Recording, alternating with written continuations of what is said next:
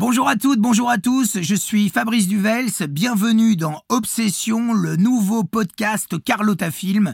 Obsession est un podcast mensuel qui profite d'une sortie ou d'une actualité Carlotta pour explorer un cinéaste et toute son œuvre.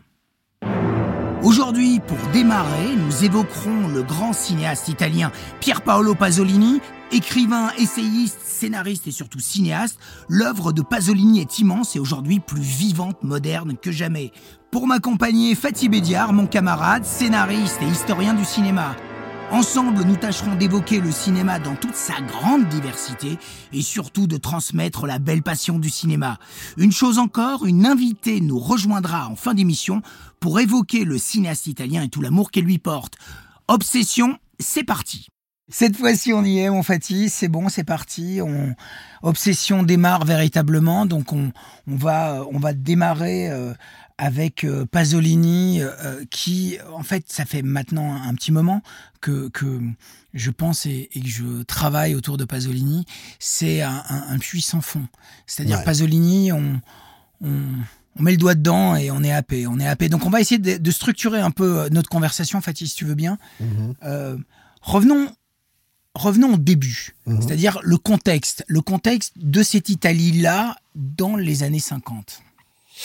Bah, c'était euh, l'après-guerre, c'était euh, le néoréalisme, c'était euh, des, cinéastes qui ont, fait revivre le cinéma italien. ça a été Rossellini, ça a été aussi des noms un peu moins connus comme Luigi Zampa. ça a été aussi la nécessité en fait de se reconstruire culturellement parlant. Ça a été l'émergence d'auteurs. Pasolini surtout, c'était quelqu'un donc qui a qui, a vécu la guerre, qui a vécu la Seconde Guerre mondiale. Ça a été très difficile pour lui. Oui, des tragédies incroyables. exactement. Et c'est quelqu'un donc qui a participé à la reconstruction culturelle de l'Italie et qui a commencé surtout à travers l'écriture ça a été à travers ça. Et euh, c'est-à-dire avant de connaître Pasolini comme euh, un cinéaste, comme un acteur, euh, Pasolini c'était surtout en fait un auteur, c'était un poète, c'était un essayiste, c'était quelqu'un qui se servait de son stylo pour s'exprimer, c'était quelqu'un qui était brillant dans le sens où même dans ces articles, euh, tous ces articles, pour par exemple euh, les journaux du Parti communiste italien, etc., ses écrits étaient toujours empreints de poésie. Et euh, il avait aussi ce, cette qualité en fait humaine. Il s'adressait à tout le monde. C'est-à-dire, il ne faisait aucune discrimination. Euh, c'était quelque chose d'ailleurs que Ennio Morricone adorait. Oui, mais ah, ah, tu sais, avant de parler de Morricone, en fait, puisqu'on parle du, du, Pasolini des, débuts, en fait, moi, ce qui me frappe toujours dans, dans, dans, le travail de Pasolini et dans son dans le spectre en fait de tout ce qu'il a pu faire, c'est bien sûr la dimension artistique, poétique de ses films, mais il y a toujours cette dimension politique parce qu'il vient à la poésie, il vient au mystique. Mhm par la politique. C'est-à-dire qu'il y a un éveil politique qui est vraiment fulgurant, qui est euh, d'abord Gramsci, qui est mmh. euh, ce politicien euh, marxiste, poète, très très important pour lui, qui en fait lui, lui, fait prendre conscience que, que le marxisme est très très proche en fait du, christianisme. Alors oui, et ça d'ailleurs, ça, ça renvoie à, ce que Sergio Leone disait au sujet de Pasolini. Parce que Pasolini aussi, quand je parlais d'Ennio Morricone qui parlait de Pasolini, il ne parlait pas de lui euh, en tant que cinéaste, il parlait de lui en tant qu'homme. Mhm. C'est-à-dire, il a toujours été comme ça, mais surtout, euh, Léon le connaissait depuis longtemps. Et Léon disait une chose euh, assez étonnante euh, au sujet de Pasolini, c'est le fait que c'était l'homme qui l'intéressait. Pourquoi? Parce qu'il osait prendre position. Alors après, il disait justement que ses déclarations l'avaient fait exclure du Parti communiste.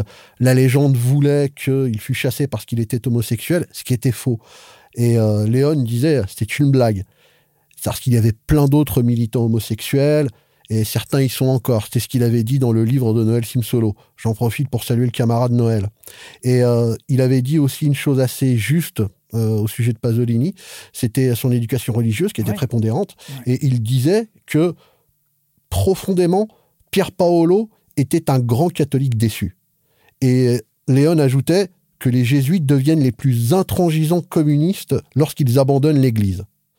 De même, les communistes peuvent devenir des catholiques aveugles. Et Léon le disait de façon claire, c'est pour lui, le communisme n'est pas une idéologie, c'est une religion. Et ça, Pasolini l'avait compris, parce que c'était un homme intelligent et très cultivé. Il disait de Pasolini que c'était un anarchiste modéré qui voulait conserver sa liberté d'esprit. Alors il s'opposait aux doctrines. Et on l'a fichu hors du Parti communiste pour ça. Mais c'était ça aussi justement qui, que, que, Léon adorait aussi chez, chez Pasolini, c'est qu'encore une fois, c'était euh, c'était un homme qui était d'une grande humilité. Et c'était quelqu'un vraiment, quand je dis qu'il s'adressait à tout le monde, c'est qu'il s'adressait à tout le monde. Beaucoup de personnes pensent en fait que Pasolini était quelqu'un qui ne s'aventurait pas hors des cercles intellectuels. Non, c'est faux, il parlait à tout le monde. Euh, les, frères Chichi, euh, c'était pas des intellos, euh, c'était les garçons de la rue. Et d'ailleurs, Sergio et Franco. Hein. Sergio et Franco. Et d'ailleurs, il y avait Léon disait par exemple que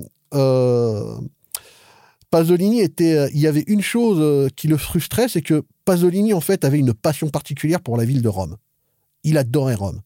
Et il était. Mais à l'époque, Rome est un village. Rome est une petite ville de province. Absolument. C'est fou d'imaginer ça. Il, tous ces hommes, tous ces intellectuels, que ce soit Laura Betty, euh, euh, ah, Bertolucci, etc., rêvent de Paris. Exact.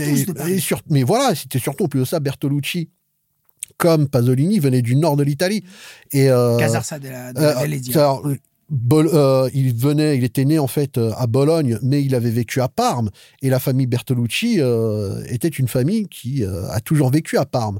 Et d'ailleurs, avant Bernardo, l'ami proche de Pier Paolo, c'était Attilo. Et parce que c'était un grand poète, et ils étaient très proches. Et ils avaient, ils partageaient cette fascination pour Rome. Et mais surtout, c'est ce que Léon disait, parce que Léon est un vrai Romain. Et Léon disait que c'était ce qui lui avait plu euh, avec Pasolini. C'était sa passion pour Rome. Alors, tu sais, par rapport à la passion pour Rome, en fait, euh, parce qu'il se trouve que, et ça tu le sais, euh, je viens de faire un film qui est une sorte de portrait de Béatrice Dalle sur les traces de Pasolini. Mhm. Donc, on, a, on a fait du nord au sud, de Casarsa à, Matera, principalement sur les traces de, de, l'évangile selon saint Matthieu. en fait, j'ai rencontré plein, plein de gens qui ont connu Pasolini, dont Dacia Maraini, et qui est donc qui est, la scénariste des Mille et une nuits, euh, femme de Moravia, etc. Donc femme passionnante, euh, incroyable, et qui elle euh, raconte la quête mythologique de Pasolini. Elle dit Pasolini était obsédé par la quête de l'homme pur, de l'homme ah, non corrompu. Il avait presque une quête à la Rousseau, quoi. Ah mais absolument. il est il est convaincu que l'homme n'est bon, et donc il a cette quête liée à l'enfance de Casarsa. Il, il est déçu par l'industrialisation qui arrive à Casarsa, puis il va à Rome. C'est pour ça qu'il s'intéresse autant aux, périphéries, tu vois, de romaines, les, les, gamins, les gamins de rue, etc. Puis il est mhm. déçu par, euh, par tout ça. Et puis c'est pour ça qu'il part en Afrique. Il mhm. part en Afrique en quête de cet homme euh, mythologique, de cet homme sacré, cette, cette, euh, cette quête insatiable qu'il a eue en fait. Et, et, et en fait, il l'a jamais trouvé. Parce que la, la, la, vulgarité industrielle a, a commencé à tout gangréner. Quoi. Mais en même temps, Fabrice, tu l'as dit, c'est-à-dire pour lui, c'était plus euh, le voyage plutôt que la destination. Oui. Et c'est ça justement qui est euh, aussi euh, une, clé importante pour la compréhension de son œuvre. C'est-à-dire, il, fallait voyager. Il fallait. D'ailleurs, justement, son film le plus marquant, c'est quand même l'Évangile selon saint Matthieu. Voilà, c'est un voyage. C'était ça, même si au bout du chemin, justement, le Christ connaît la crucifixion. Euh, mais ces films sont vraiment des quêtes. C'est ça aussi. Euh, c'est le cas justement de euh, Oiseau petit et grand. C'est il suit ses personnages et le voyage restera toujours plus important que la destination. Mais tous ces voyages qu'il a fait en Afrique, tu vois, Au africaine, les, toute la partie à partir de Decameron qui, qui se tourne un peu partout en Inde, mhm. il y, a, y, a, énormément de choses. Mais avant ça, j'aimerais qu'on parle de, ses débuts en tant que scénariste, parce que il commence à travailler pour euh, Bolognini.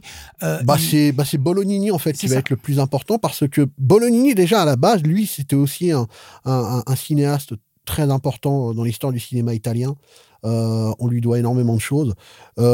et surtout, c'est que ça a été Bolognini qui a vraiment appris à Pasolini en fait à écrire. Parce que mais quand je dis écrire c'est pas c'est écrire des scénarios à devenir scénariste. C'est que Mauro Bolognini a commencé sa carrière justement comme scénariste pour Luigi Zampa. Et euh, il avait écrit plusieurs films pour lui euh, à, la, à la fin des années 40 et euh, c'était un scénariste accompli. Il a, il a fait des, s'appelle des, des, films remarquables. Il écrivait, il écrivait ses films. Et ça a été comme ça qu'il a, qu'il a développé justement ses acquis en tant que scénariste. C'était grâce à Mauro Bolognini, parce que Mauro Bolognini aussi, il a adapté ses livres. Il avait aussi, il y avait eu quand même aussi, il avait, il y avait eu Les Garçons, il y a eu Le Bel Antonio. C'est des films qui sont quand même assez remarquables.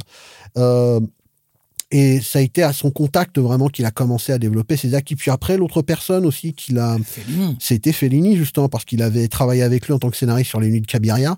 Euh, il l'avait aussi aidé à, développer certaines parties de la Dolce Vita. Mhm. Euh, et euh, ça a été vraiment très important. Mais surtout, l'une des personnes vraiment qui, l'a, qui lui a aussi mis le pied à l'étrier, et on ne le dit jamais assez, voire pas du tout, et c'est un cinéaste aussi important justement que Luigi Zampa euh, ou plein d'autres, euh, c'est Carlo Lizzani. Mhm. Et Carlo Lizzani, est son ami. Hein. C'est plus qu'un ami, c'est un mentor. Et euh, Lizzani était un cinéaste très important. Et surtout, le film vraiment qui, qui leur a permis de d'être proche, ça a été euh, ce film improbable qui avait été écrit par mon mentor, Luciano Vincenzoni, mhm. qui s'appelle Le Bossu de Rome, qui avait été en Belgique, euh, il avait été titré et traqué par la Gestapo. C'était ça. Il y avait Gérard Blin dedans. Incroyable. Euh, il y avait Bernard Blier qui était génial en fasciste. Il était hallucinant. c'est un film remarquable et ça a été en fait euh, au contact de Lizzani qu'il a commencé en fait à, apprendre la technique, mais euh, technique vraiment au sens où euh, apprendre comment composer un plan, comment éclairer un plan, etc., etc. Mais surtout, c'est que Lizzani l'avait utilisé comme acteur. Ça a été le premier film ah, en fait. Deux films. Avec, ah, il a fait Requescan bien plus tard. en prêtre marxiste. en prêtre marxiste. et, ça, et, ça, c'était excellent. Mais quand Lizzani a retrouvé Pasolini pour Requescant, Pasolini a opéré une mutation incroyable. C'est-à-dire, quand ils ont commencé à travailler ensemble sur le Bossudrome, c'était un apprenti. Quand ils se sont retrouvés sur Requescant, l'élève avait dépassé le maître. Et parce que, pendant qu'il préparait, pendant qu'il faisait Requescant, euh, Pasolini préparait en parallèle Oedipe Roi. Donc euh, voilà ce qui s'est passé. Voilà l'évolution. Et euh, ça a été donc euh, en 61 donc qu'il avait fait le bossu de Rome. D'ailleurs, l'histoire du film, comment est-ce que le film est né, c'était euh, incroyable parce que mon mentor m'avait raconté qu'il était en galère de thunes. Il avait impérativement besoin d'argent et il a fait un forcing dans le bureau de Dino De Laurentiis qui ne voulait pas le recevoir. Et il a fait le forcing. On avait menacé d'appeler la police, etc. Et c'était Carlo Lizzani qui était dans le bureau et qui a empêché Dino De Laurentiis d'appeler la police en disant Dino, va pas appeler la police, c'est Luciano. Il vient d'écrire La Grande Guerre de de Monicelli. C'est un grand scénariste. Et il lui a dit, tu as cinq minutes devant toi pour me vendre quelque chose. En cinq minutes, il lui a vendu trois projets. Il est resté dix minutes, il en a vendu cinq. Il est resté un quart d'heure, il en a vendu sept. Et, pas, Vincenzoni, donc Luciano me racontait, il me dit Je suis arrivé dans les bureaux de Dino De Laurentiis sans un sou en poche. Et en sortant de ce bureau, je me suis retrouvé avec trop d'argent et pas assez de poche. Et le premier projet qu'il avait vendu à Dino De Laurentiis en live, c'était le Bossu de Rome. Et il a dit ouvertement Carlo, pour te remercier, ce projet-là, il est pour toi. Et Luciano avait écrit en fait la première ébauche du scénario, puis après beaucoup de personnes en fait se sont succédées sur sa réécriture. Il y a eu Hugo Pirro, il y a eu Elio Petri et il y a eu Pasolini. Pasolini, justement, était déjà scénariste au moment où il est arrivé sur le Bossu de Rome. Ouais, et c'est un, un, il fait plein de choses. Il est journaliste, il survit comme, comme il peut. Il vit avec sa mère en, Absolument. En, en, bordure de Rome. Il, mmh. il, crève la faim à ce moment-là. Hein il a jamais. Bah, déjà, c'est un anticapitaliste. C'est-à-dire, euh, lui, ça ne l'intéresse pas de gagner de l'argent. Lui, ce qui l'intéresse, ce qui fait vivre, c'est la création. C'est-à-dire, l'argent lui permet de pouvoir concrétiser ses projets, mais euh, contrairement par exemple à son copain Sergio Leone, il a jamais vécu dans l'opulence. Jamais. Et euh, certains de ses films ont été des succès historiques en Italie, Mais non, ça, ça ne l'a jamais intéressé. C'est-à-dire, il avait toujours gardé le caractère pieux. Tu vois, qu'on lui avait inculqué. il est austère. Bah, oui, non, mais surtout, non, mais pieux, tu vois, mais j'ai envie de te dire pieux et surtout le côté, euh, euh, tu, le mec, il est vrai, c'est-à-dire, il, a toujours son éducation religieuse qui est là et euh, le mec, c'est limite, il a pas fait un vieux de piété, quoi. Tu vois, c'est, je suis pas là pour gagner de l'argent, tu vois, je suis là pour pouvoir justement partager. Encore une fois, ça reste euh, à la fois, ça fait à la fois écho à, son éducation religieuse, mais euh, mais comme Léon le disait, tu vois, le communisme c'est une religion. Et, euh, c'est presque le marxisme hein, plutôt. Mais Léon, le marxisme, encore une fois, quoi, c'est c'est vraiment le communisme poussé quelques degrés plus haut. Mais après, ce que ce que disait justement Pasolini, Pasolini disait que comment est-ce qu'il se définirait en fait à l'intérieur, c'est-à-dire par rapport justement à ses prises de position marxistes, il disait que ce soit justement euh, le catholicisme ou le communisme, ou le enfin le marxisme, euh, l'autre sera toujours plus important que moi. Donc, si tu veux, pendant, pendant ce, ce, ce, film, ce portrait que j'ai fait de Béatrice, là, sur les traces de Pasolini, j'ai rencontré euh, plusieurs personnes, et notamment longuement Ferrara. Et Ferrara, obsédé par euh, par Pasolini, hein, ah euh, euh, a dit quelque m'a dit quelque chose d'assez qui m'a qui m'a qui m'a perturbé. Il me dit finalement entre les années 60 et les années 70, il y a une évolution qui est absolument incroyable. Il dit pendant les années 60, Pasolini vit comme un hippie. C'est le premier hippie. Il est d'une liberté totale. Absolument. Il jouit d'une liberté totale. Et, c'est pas faux ce qu'il dit. Et, et, dans les années euh, 70 et notamment 75, l'année de sa mort, c'est l'année de Taxi Driver. Donc c'est une année où la société devient beaucoup plus violente, où les rapports entre les hommes euh, dans la société devient vraiment, où en fait le consumérisme envahit tout, commence à envahir tout.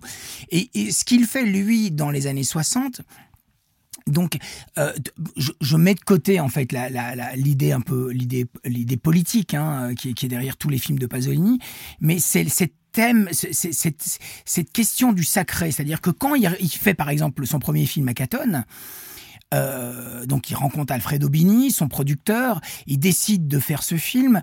Euh, Fellini, avec lequel il travaille, décide de l'aider. Mmh. et il fait quelque chose et, Fellini est, est terrorisé en fait par ce qu'il voit. Il dit mais non, mais moi finalement je je, je vais pas t'aider parce que ça c'est pas bon du tout ce que tu fais. Et par contre Bertolucci, jeune assistant et ami euh, euh, de, de, de, Pasolini, a l'impression de, de voir, de d'assister à la naissance du cinéma. Mm-hmm. Et, et, et, au fond, le, le film de, de, de, le premier film de, Pasolini à Catone. Aujourd'hui, je trouve que c'est probablement le film, il y en a d'autres, hein, surtout dans les, premiers films de, Pasolini, c'est probablement le film qui a la plus grande modernité. Ah oui, ah, oui, mais surtout ce qui est intéressant, et ça il faut le dire, c'est que Pasolini, alors même s'il a travaillé, tu vois, aux côtés de Ligiani, euh, même si euh, il, euh, il, était, il a eu le privilège de travailler justement avec Mauro Bolognini et avec et, et, avec Fellini, c'est-à-dire il, les suivait pas forcément sur le plateau. C'est-à-dire par contre avec Ligiani, c'était le cas. Mais ça a été, il a vraiment appris le métier sur le tas. Il a vraiment appris le métier sur le tas. Et il a appris à Catone, sur le, il a appris à faire du cinéma en faisant à Catone. Mais il le réinvente. Et non, mais c'est surtout ça. ça qui est fou. Mais c'est, mais c'est aussi la beauté de la chose, c'est-à-dire, il s'est, il s'est mis en fait à penser le cinéma comme si c'était la première fois. Comme si on se posait le problème pour la première fois. C'est ce qui fait justement que Akaton, si tu veux, a eu en fait le même effet qu'un film comme À bout de souffle. Tout à fait. Tu vois? Tout à et, fait. Et, le truc. Ou Massacre à la tronçonneuse. Mais absolument Mais oui Non, mais absolument, totalement. Et euh, ce qui était euh, incroyable, ça a été Tony Dellicoli, donc, qui était euh, son chef opérateur. Et c'est avec lui qu'il a hum, appris à faire du cinéma. Mais n'oublions pas une chose, et ça, ça a été quelque chose aussi qui l'a rapproché de, par exemple, de Roland Barthes, entre autres. C'est euh, Pasolini a, dit une chose très intéressante quand il s'agissait justement de comment est-ce qu'il a appris à faire du cinéma. Ça a été pour euh, lors de la promotion de Théorème, il avait été interviewé justement par, par une journaliste française et Pasolini, qui en plus de ça parle un français parfait, euh, lui avait dit que ce n'était pas si difficile en fait de, de faire du cinéma. Pourquoi? Parce qu'il a vu ça en fait sous une perspective linguistique. Pour lui, le cinéma, c'était un langage. Et, pictural. Oui, mais quand il parlait, il parlait vraiment de linguistique. C'était parce que encore une fois, c'était quelque chose qui, qui le passionne, c'est la communication. Bien sûr, mais tu ne peux pas oublier en fait l'apport de Roberto Longhi. C'est-à-dire que c'est impossible de, de, de, de mettre euh, l'apport vraiment fondamentale de Roberto Longhi, qui Mhm. était son, son mentor. Et euh, donc, quand il était à Bologne, tu Mhm. vois, donc il a étudié l'histoire de l'art, et notamment l'histoire euh, de l'art euh, italien Mhm. euh, euh, du, du- du- du Moyen-Âge. Donc, euh, je parle de, de Piero de la Francesca, de Giotto, Mhm. de, Ouais. de, Manta- de de, tous, ces, tous, ces, tous ces grands peintres. Ah, et, Et il de Vinci, n'oublions pas de Vinci. Il a même, oui, il a et- même reconstitué la Raphaël. scène pour l'ouverture de Mama Roma. Non, mais tu, tu vois, c'est-à-dire que, en fait, la, la, la peinture euh, baroque italienne irrigue profondément le, le, le, le travail de Pasolini. Et, et quand tu vois par exemple dans l'évangile dans l'évangile tu vois euh, tu vois c'est les pharisiens qui ont des espèces de grands euh, de grands de grandes toges etc Mhm. tout ça ce sont des rapports. Tu, tu peux faire le lien profondément avec avec les, les, les, les tableaux de, de, de Piero de la Ah, Francesca. bien sûr, c'est-à-dire que l'art, le, sacré, euh, Pasolini, vraiment, il fait des anachronismes incroyables dans l'Évangile. Il fait des anachronismes, il, il fait des, enfin, il, il se Ouais, mais, fout des, des, mais- des- mais des ça, c'est- mais justement, c'est, c'est ce qui caractérise, si tu veux, c'est comme pour Godard, tu vois, Oui. il a une liberté de ton complètes. totale et il l'assume. Euh, mais quand je parlais justement de, de, de langage, etc., c'est apprendre la grammaire cinématographique. Et c'est à cette échelle-là justement qu'il l'a approché sous la perspective en fait d'un apprentissage de langue Oui, mais, To- mais, totalement. Alors après mais justement, regarde, regarde Mama Roma. de- Ah non, mais- Tu vois, Mama Roma, à la fin, le, le Christ supplicié, enfin, tu vois, le gamin, euh, c'est Masaccio. Enfin, c'est-à-dire que si tu veux, c'est ça. Et, pour ça, moi, j'ai eu la chance de visiter euh, l'exposition euh, à, à Bologne Mhm. autour de Pasolini. Et crois-moi, tous les, les causes à effet entre la grande peinture italienne et les, la, la- la- la profonde influence qu'elle a exercée dans le Ah, cinéma mais- de Pasolini, c'est vraiment Bah, justement, là pour le coup, c'était quelque chose, par exemple, que Carlo Lizzani avait dit et euh, qui rejoignait tout ça. C'est-à-dire quand il a euh, travaillé avec lui sur Equescant, euh, Pasolini en fait était en train de préparer en parallèle Oedipe Roi. Et en fait, il s'était servi de sa position sur le film de, Carlo Lizzani pour pouvoir expérimenter les choses. Et à un moment donné, il demandait à, à Lizzani de s'inspirer justement de la peinture baroque du XVIIe et du XVIIIe pour composer ses plans à lui. Parce qu'il voulait justement commencer à expérimenter ce qu'il allait mettre en application plus tard sur Oedipe Roi. Et d'ailleurs, c'était ce qui avait euh, un peu impressionné Lizzani. C'est là où il a commencé en fait à prendre une véritable mesure de son évolution Mhm. depuis le Bossu de Rome. Et euh, il disait, euh, Pierre Paolo me demandait en fait de, de travailler mes compositions et c'est pour ça aussi que Pier Paolo Pasolini en fait dans, le, dans les plans que je composais ne bougeait pas vraiment. C'est-à-dire qu'il était figé comme si c'était une figure de peinture. Oui. Et ça, je trouve que c'est vraiment visible le plus. Je, je- c'est- même évident parce que c'est le film qui préparait en même temps que Requiescant et qu'il a fait tout de suite après Requiescant, c'était Oedipe Roi. Oedipe Roi, ça a été euh, incroyable. Qui est probablement son film le plus personnel. Alors, son rapport à sa mère est complètement On est d'accord. Ah non, mais absolument. Euh, ça, ça, ça, c'est le Et son cas. rapport à son père. Voilà. aussi, d'ailleurs. Mais, mais quand tu voyais, par exemple, aussi, je trouve que l'influence de, de la peinture baroque aussi avait pris euh, une importance prépondérante euh, d'un point de vue formel sur sa trilogie de la vie. Ah oui, oui, mais, bien Mais sûr, en particulier. Les contes de Canterbury.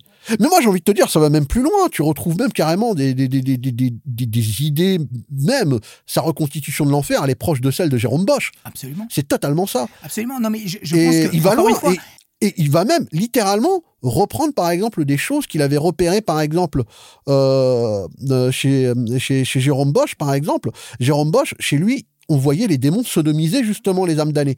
Et on le voit, il le montre de façon littérale, justement, euh, à la fin euh, des contes de Canterbury. Ce qui est totalement fou. Mais tu vois, c'est- une évolution absolument incroyable. C'est-à-dire que finalement, bon, euh, et puis je suis loin d'être un spécialiste, bien sûr, mais, c'est-à-dire que finalement, il fait cette trilogie de la vie, il oppose, bon, on est plus loin dans son parcours, mais quand il termine cette trilogie de la vie, et très franchement, moi, la trilogie de la vie, c'est ce que j'aime probablement le moins chez Pasolini. Moi, c'est ce que je, préfère le plus. Je trouve que le Décaméron, pour moi, c'est son chef-d'œuvre. Voilà, bon, écoute, on, on est, on, on est, euh, tu rejoins Abel Ferrara avec ça, qui aime beaucoup, euh, qui aime, qui aime beaucoup le Ah bah ouais. Moi, je passe un peu à côté du Décameron. Je trouve que le Décameron a un peu vieilli, mais bon, c'est que c'est que mon point de vue, peu, peu importe.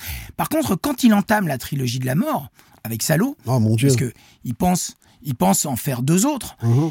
Là, il est profondément comme il a été par la peinture italienne baroque euh, du Moyen Âge, voilà, il est profondément euh, empreint de Kant, de philosophie, Oui, de la- absolument. de- du, du mal radical. Bah, Tu- ça, tu- tu alors, vois, ça- alors, il est- tout à fait. Et ça, c'est vraiment, vraiment fascinant. Bah oui, mais en plus de ça, tu vois, il y avait euh, aussi des choses que que que que, que Pasolini en fait déjà. S'il y a une chose aussi qui me plaisait énormément euh, chez Pasolini, c'est déjà dans ses génériques aussi, il y avait carrément des, euh, des conseils de lecture. Ah Ouais, puis il y a des, les oiseaux et petits et gros quand il fait Pier Paolo Pasolini. Ah non, non, ça c'est autre chose. Ça, chanter non, mais ça, ça, ce générique, ça, rien que pour ça, génie ce film est un chef-d'œuvre. Mais en plus de ça, le générique de Oiseau Petit et Grand, l'ouverture, plus de ça, n'oublions pas que c'était sa première collaboration avec Morricone.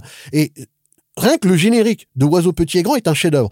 Et ça a été un, a fait un tel bruit, ce générique, que Otto Preminger lui-même et Harry Nilsson l'ont repris pour le générique de fin de leur film le plus méconnu, du film le plus méconnu d'Otto Preminger, qui est Skidoo. Le générique de fin est calqué en fait sur le générique d'ouverture de, euh, de, de Oiseau Petit et Grand. Mais quand je parlais en fait de, de générique, c'était pour celui par exemple de, de Salo. Dans Salo, par exemple, il conseille, il y a carrément en fait euh, une bibliographie. Quels sont les livres Oui. à lire en complément du film? Et par exemple, il y a Blanchot. Il cite d'ailleurs des auteurs français. Euh, Roland Barthes, Simone de Beauvoir, Sade. Ouais, Sade, mais c'était surtout par exemple les interrogations qu'il y a eu autour de l'œuvre de Sade. Et par exemple, Simone de Beauvoir, c'était euh, faut-il brûler Sade? Euh, Là, en l'occurrence, quand il parlait justement de Blanchot, c'était la littérature et la mort, c'est-à-dire c'était quelqu'un qui, euh, euh, à travers son œuvre, avait tissé des liens entre la créativité littéraire et la vie et la mort. Et c'était ce qu'il avait visiblement justement Ah ouais. inspiré, stimulé, motivé justement pour développer, euh, pour développer Salo.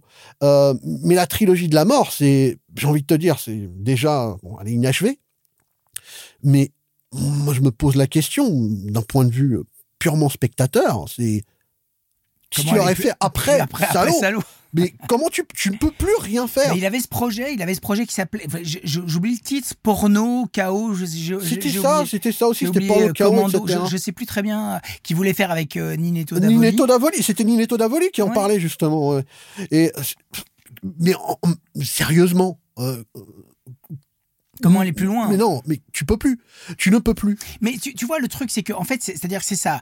Euh, entre les années 60 et les années 70, il y a une évolution. C'est-à-dire que, bon, Pasolini est un, comme tu l'as dit, en fait, il est, il est, c'est un poète d'abord, c'est un écrivain, c'est un essayiste, c'est un journaliste, c'est un immense cinéaste. Mais c'est, aujourd'hui, même s'il a disparu pendant plusieurs décennies, euh, c'est un prophète. Ah, C'est-à-dire que sa dimension prophétique est imparable. C'est-à-dire que ce qui fait que, pour moi, euh, certains, certains de ses films, et j'en parlais avec un camarade euh, l'autre jour, euh, pour moi, l'Évangile selon saint Matthieu, c'est presque une œuvre euh, de Mozart. C'est-à-dire que c'est quelque chose qui se soustrait en fait à la création cinématographique. C'est quelque chose que tu peux voir dans deux siècles, dans trois siècles, qui restera, qui restera, qui, qui aura la même pureté. Ah, Et- et- ouais, en- entre autres, entre autres. Et, et si tu veux, je veux juste terminer sur la dimension prophétique, c'est-à-dire que Pasolini est obsédé, obsédé, donc par la mythologie, le sacré, par l'humanisme, donc la descente en humanité, et voit et assiste impuissant, avec, avec lucidité, au monde con- con- con- de, de- de consumérisme, de consumérisme qui, env- qui enveloppe et qui détruit tout Ah, mais oui. lentement. Il est obsédé par cette télévision qui, selon lui, euh, est le diable. Est le diable parce que les couches populaires reproduisent la vulgarité de la bourgeoisie, et c'est-à-dire que tout le monde devient des bourgeois. Il est obsédé par la loi morale, le conformisme. Il est obsédé par cette espèce de, de, de fausse liberté, de fausse démocratie. Et au fond, aujourd'hui, je trouve qu'on ne peut que rehausser, enfin, se poser la question de, de, de, de, ce qu'a été Pasolini, de, de, ce qu'il a, de, de, ce qu'il a, de pourquoi il est mort.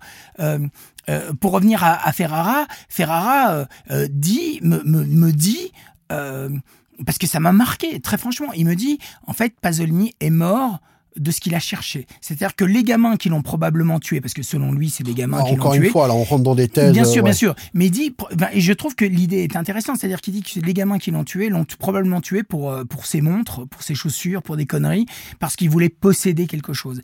Et donc, si tu veux, l'obsession de Pasolini a, prof- a- a probablement fini par le dévorer. Ah oui, mais en plus de ça, par rapport à Ferrara, c'est-à-dire, il y a eu en fait, euh,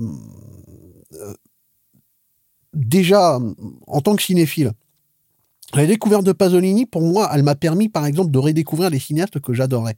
Et l'un des cinéastes vraiment que j'ai redécouvert euh, à travers euh, ma découverte de Pasolini, c'était Ferrara. Et Ferrara, par exemple, il, a fait des films qui étaient purement pasoliniens, mais qui, en plus de ça, rejoignaient thématiquement les films de Pasolini. Et euh, je trouve que parmi les films les plus pasoliniens qu'il ait, qu'il ait fait, c'était The Addiction. Pourquoi? Parce que déjà, Pasolini, en fait, avait déclaré la guerre au consumérisme mhm. avec un film qui a été une date, une date historique dans l'histoire du cinéma italien, c'était Porcherie. D'ailleurs, excuse-moi, je fais une petite parenthèse à oh. Porcherie. Je dis Porcherie, et, parce que j'ai revu Simon, euh, Simon dans le désert de Buñuel, mhm. euh, et pourtant Porcherie, c'est un film de Pasolini qui est, un peu abstrait, qui, qui toujours, j'ai toujours l'impression de, de passer à côté. En fait, en revoyant le film de Buñuel, je me suis dit, mais il y a vraiment un lien incroyable. Ah mais absolument, mais en même temps, il, euh, il, aime le cinéma de Buñuel. Ça, pour moi, c'est pas ça, c'est normal. Et comme également, regardant justement le, le, le, The Addiction de Ferrara, on retrouve, et surtout, je vais reprendre par exemple certains propos que Pasolini avait dit au sujet de Porcherie. Il disait le cannibale est un système sémiologique c'est un symbole de révolte porté à ses plus extrêmes conséquences. C'est une forme d'extrémisme poussée à la limite du scandale, de la rébellion et de l'horreur. Ça, c'est une citation de Pasolini. Remplace le mot cannibalisme par vampirisme, et là, tu as le propos de The Addiction. Tu sais que. C'est, totalement ça, Fabrice, parce que c'est, il s'est servi, en fait. Il s'en est servi. C'est, comme. C'est marrant, marrant, que tu parles de, de vampire parce que Pasolini est né l'année de Nosferatu. Ah ouais, non, mais ça encore une fois, c'est les hasards de calendrier, j'adore ça. C'est incroyable. Non, mais c'est ça. Mais en même temps, euh, il adore Murnau. N'oublions pas que. Il est né en 1922 et c'est l'année de Nosferatu. Nosferatu. Et l'un de ses films préférés, peut-être son film préféré à Pasolini, c'est Le Dernier des Hommes de Murnau. Donc ça, c'est ça, c'est évident. Mais quand, euh, pour revenir brièvement sur The Addiction, Ferrara, en fait, il s'est servi du vampirisme comme Pasolini s'est servi du cannibalisme, en fait. Il s'en est servi comme d'une arme pour militariser son propos critique sur le consumérisme addictif et la désensibilisation des masses sur l'horreur sociale qui les entoure. C'est la même chose. Et ça, c'est aussi justement... D'ailleurs, il y avait un truc aussi euh, assez étonnant, en fait, qui m'a qui m'avait marqué à l'époque où j'étais encore jeune cinéphile et, euh, et j'étais déjà fan de Ferrara. Quand on lui avait posé la question à Ferrara c'était dans Ciné News, c'était à l'époque euh, de, la promo de, de Bad Lieutenant. Profitons-en pour saluer Henri Gigou et Hélène Méric. Ciné News était un magazine remarquable. Et euh, quand on avait posé à Abel Ferrara la question euh, quels étaient les films qui l'avaient inspiré, il en avait retenu trois. Il avait retenu Alphaville de Godard. Il avait retenu Salo de Pasolini. Et il avait retenu Bambi, le Disney. Et Ferrara avait euh, je crois que je sais plus si c'était Hélène euh, qui l'avait interviewé, mais bref, Bambi, bon, ouais, Hélène mérite. On, pouvait être surpris par le choix de Bambi. Or, Ferrara avait dit un truc aussi qui était. un film d'horreur euh, terrible. Non, mais exactement ce que Ferrara a dit. Ferrara a dit que avec Alphaville, il avait appris l'insolence et l'audace, mais que Salo et Bambi lui avaient appris la cruauté. Et c'est vrai. Mais en même temps, il y a des liens totalement évidents, si tu veux, euh, si on pousse le bouchon euh, un peu plus loin. Il y a des connexions qui sont évidentes entre Disney et, euh, et Pasolini. Pasolini, si tu veux, il est animé de la même volonté, tu vois, de raconter des contes. oui, S'il te plaît. C'est, et, surtout, la même volonté mythologique. Ah non, mais absolument. mais même aussi dans la forme, Fabrice. Mhm. Par exemple, moi, il y a un truc qui m'a, qui m'a dérangé. Enfin, qui m'a dérangé. Oui, ça m'avait dérangé. Ça a été euh, dans Salo, quand Pasolini ouvre le cercle des manies. Hélène Surgère dedans, t'as l'impression de voir un personnage de Disney. Tu sais que je l'ai rencontré moi, Hélène Surgère. Oh mon dieu. Je l'ai rencontré, mais je savais pas qui c'était à l'époque. En fait, je préparais Calvaire, mon premier film, uh-huh. et je l'ai rencontré pour faire une dame, euh, machin. Et euh, je savais pas qui c'était. Et j'ai été chez elle. Et à l'époque, je connaissais pas très très bien Pasolini. tu vois, j'avais vu quelques films, mais il m'était passé très très haut au-dessus de la tête. Mhm. Et je l'ai rencontré. Elle m'a accueilli chez elle, dans son appartement. Elle m'a fait le thé. Et on a discuté et je l'ai pas pris. Quel con. Je suis vraiment un con. Je suis désolé, hein, mais ouais, Fabrice, je t'aime, t'es mon frère, mais t'es con. Ouais, je sais. C'est euh, putain de merde, Hélène Parce que tu sais pourquoi? Parce que, en fait, elle me paraissait très grande bourgeoise parisienne. Et au fond, je- j'avais pas vu. Je, je, je, Ah, mais quand je tu- savais qu'elle avait fait pas Salaud de Pasolini, mais ça, ça semblait tellement loin. C'était bon, j'étais beaucoup plus jeune, et j'étais. Mais c'est fou parce que je pense souvent à elle et quand Oh. je revois Salaud, toujours Non, mais je la revois et chaque fois je me dis mais putain, je suis vraiment Mais con. J'ai rencontré cette femme, j'ai parlé avec cette femme et je n'ai même mais, pas mais pris. elle est inoubliable, Hélène Surgère. Hélène Surgère, c'est pas difficile. Ça a été. euh, généralement, quand j'ai essayé de. Enfin, j'ai vu le film. Elle avait fait des films avec Alain Tanner. euh, Exactement. Ah bah oui, mais euh, Hélène Surgère, si tu veux, pour moi, il y a un truc particulier vis-à-vis de, de, de, de, de- de Salo, c'est que la première fois donc que j'ai vu Salo, en plus de ça, euh, ça a été pour moi très difficile, si tu veux, mon appréhension euh, et ma compréhension et mon appréciation de Pasolini, parce que c'était le premier film de lui que j'ai vu. Ça a été Salo. C'était le film par lequel il ne fallait pas commencer. Et, C'est par lequel tout le monde commence. et, en et- fait. et- et pourtant, j'étais jeune. Euh, je- je- quand j'ai vu le film, je l'ai vu au Grand Pavois dans le 15e, et je l'ai vu en salle, Fabrice. Je l'ai vu sur grand écran, en français. De toute façon, tel qu'il devait être fait, en français.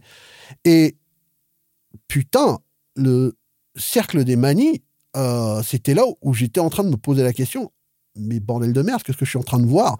Mais surtout, c'était un film culte. Et le Grand Pavois jouait euh, Salo et les sauvages de Sodome ad nauseam, sans mauvais jeu de mots. Et il y avait donc en fait un public euh, régulier, c'est-à-dire qui avait déjà vu le film plusieurs fois.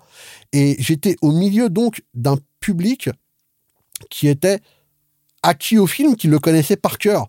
Mais putain, ce que je voyais, franchement, ça me faisait, ça m'a vraiment fait flipper. Et le public autour de moi m'a fait peur. Et quand Hélène Surgère se lance dans ce, dans ce monologue euh, nauséabond où elle raconte sa première expérience pédophile, wow, c'est à ce moment-là, je me suis dit, je me demande si je suis prêt à regarder ce film. En même temps, j'étais condamné. je te jure, j'ai du monde autour de moi, tu vois, j'étais vraiment pétrifié. Ça a été pour moi un monument de terreur. Et ça je l'ai vu intégralement la première fois en salle. Après, je me suis dit plus jamais. Et j'ai cette idée un peu folle plus tard, lorsque j'étais euh, généralement après 5-6 ans, ce que j'aime faire, c'est me refaire une rétrospective perso de cinéastes que j'apprécie. Et je me dis, en mûrissant avec l'âge, je vais peut-être découvrir des choses que je n'avais pas vues avant. Et donc, j'étais en train de revoir donc euh, la filmo de Pasolini. Et, euh, et donc, il y avait, j'avais toujours ma VHS que MGM avait sortie à l'époque et euh, qui était très prisée, mon Dieu, euh, cette VHS-là. Il y avait des gens qui venaient d'Europe pour l'acheter au Virgin Megastore. Et j'ai essayé de revoir le film une deuxième fois. Et après le monologue d'Hélène Surgeur, j'étais obligé d'arrêter. Ouais, Et juste sur un monologue. Genre, on n'était même pas encore arrivé, tu vois, euh, Non, aux, hein. aux- excès graphiques Non, qui commençaient à naître. Mais après, je me suis- j'avais fumé une clope et je- genre, j'étais là, je me suis mis au balcon, j'ai soufflé, puis après, j'ai j'ai remis le film, tu vois, je me suis fait violence. Donc, je suis arrivé donc au bout de la deux- du deuxième visionnage, mais vraiment, euh, je Oui, me mais suis tu, fait tu- violence. tu vois, ce qui est paradoxal, c'est qu'en fait, des, des cinéastes, euh, enfin des, des, des cinéphiles comme toi ou comme moi, euh, qui aimons tellement euh, ce spectacle, tu vois, déviant, euh, Ouais. on est profondément mal à l'aise devant Salo. Moi, très franchement,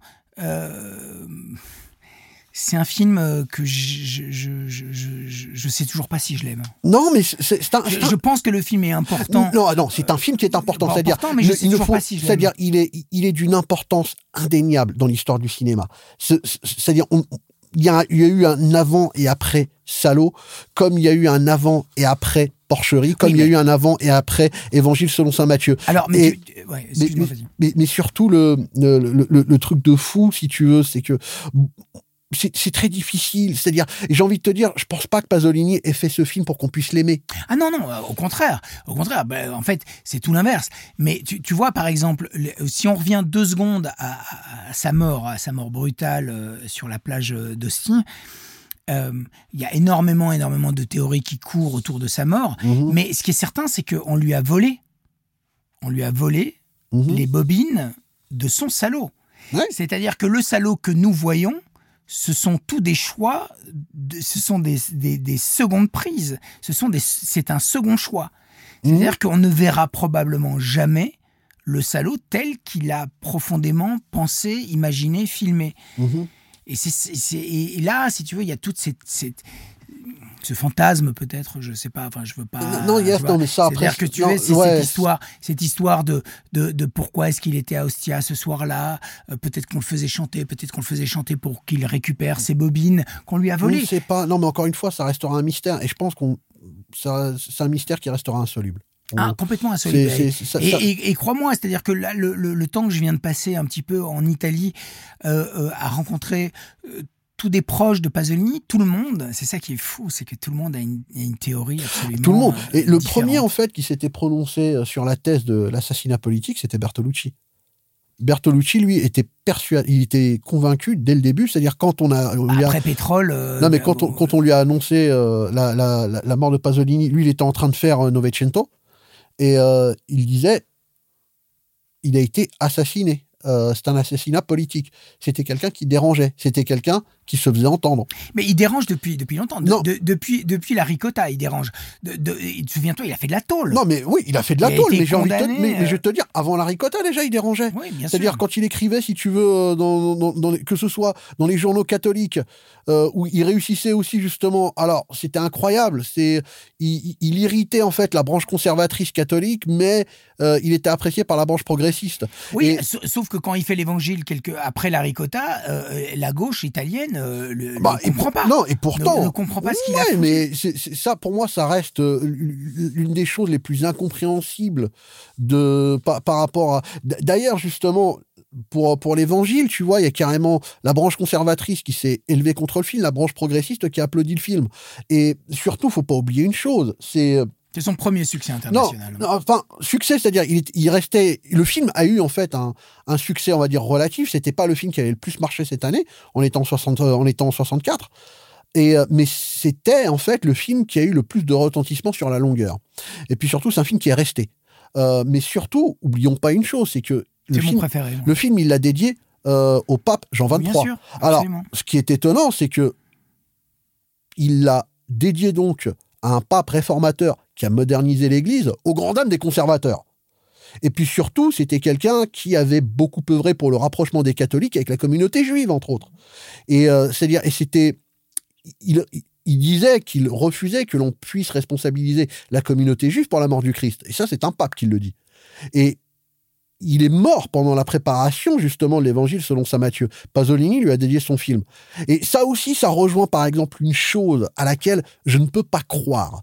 C'est que Pasolini se déclare athée. Et ça, j'y crois pas. Non, alors c'est complexe son rapport à la religion. En tout cas, euh, bon, de toute façon, on va pas résoudre cette histoire. Là, mais en tout cas, ce qui est certain, c'est que c'est étonnant. Il faut en parler, Fabrice. Non, mais bien sûr. Mais tu, tu vois, le truc, c'est que euh, bon, je me compare absolument pas à Pasolini, bien sûr, mais moi qui ai grandi dans les collèges jésuites, mmh. euh, qui suis très, très, très, très, très emprunt de catholicisme, de tout ça, j'ai eu un rejet et en même temps, ça m'obsède.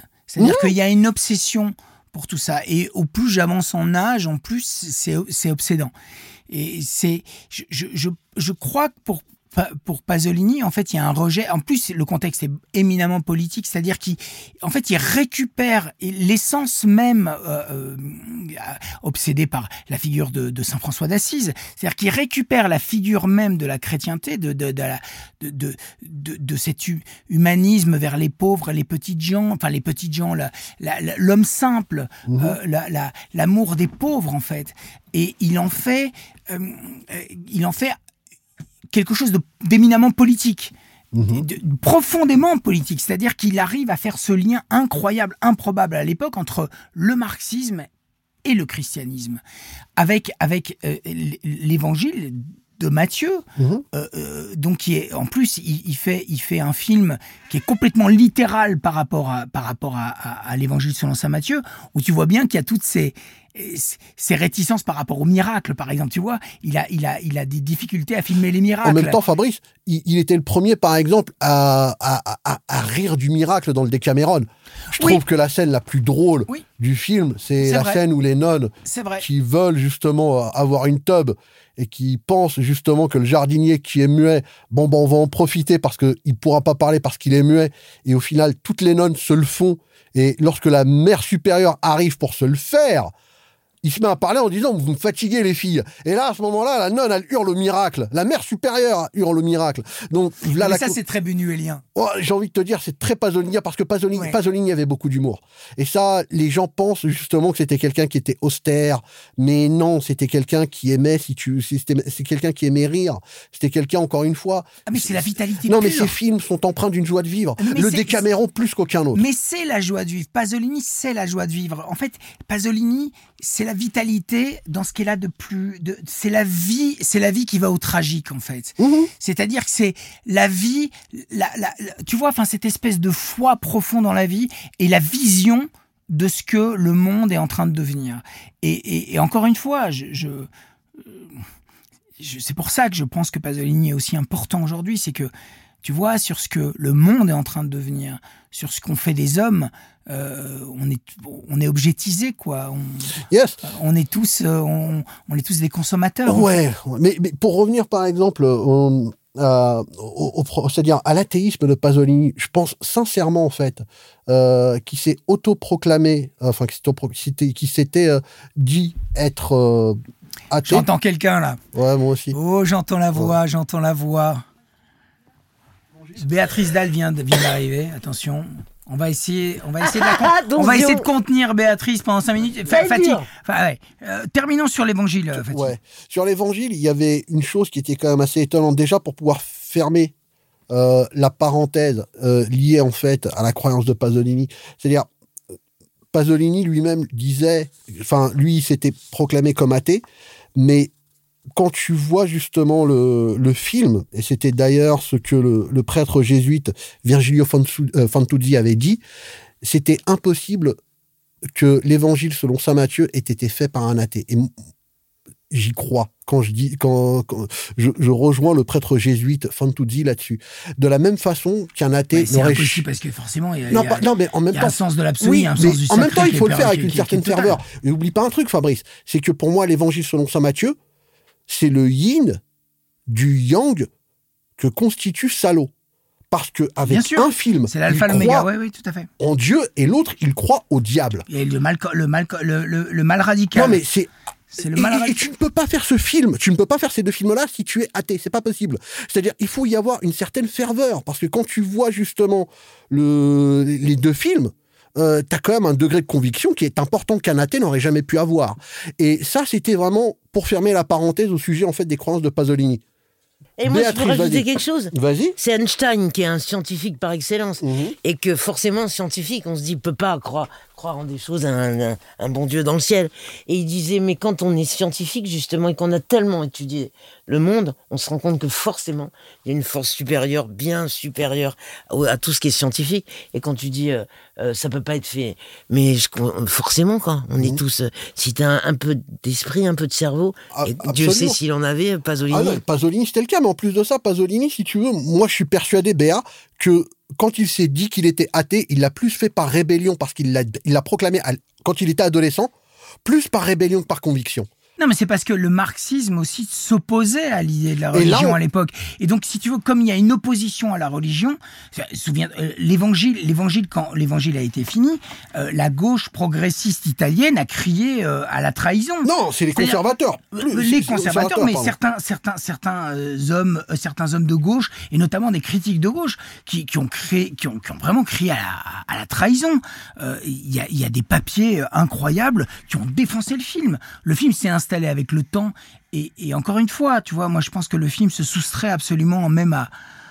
Enfin, pour moi, c'est c'est c'est c'est c'est comme c'est comme un concerto de Mozart, l'évangile. Ouais, mais c'est- non, mais c'est ça. Mais ça rejoint justement ce que Léon avait dit quand il disait justement que les jésuites deviennent les plus intransigeants communistes lorsqu'ils abandonnent l'Église. C'est totalement le cas euh, euh, pour revenir justement à l'Évangile. Mais surtout, il y a une chose par rapport à l'Évangile qui était quand même assez étonnante, mais ça, c'est vraiment euh, à l'échelle de l'histoire du cinéma, qui est très importante et qui n'a jamais été suffisamment dite.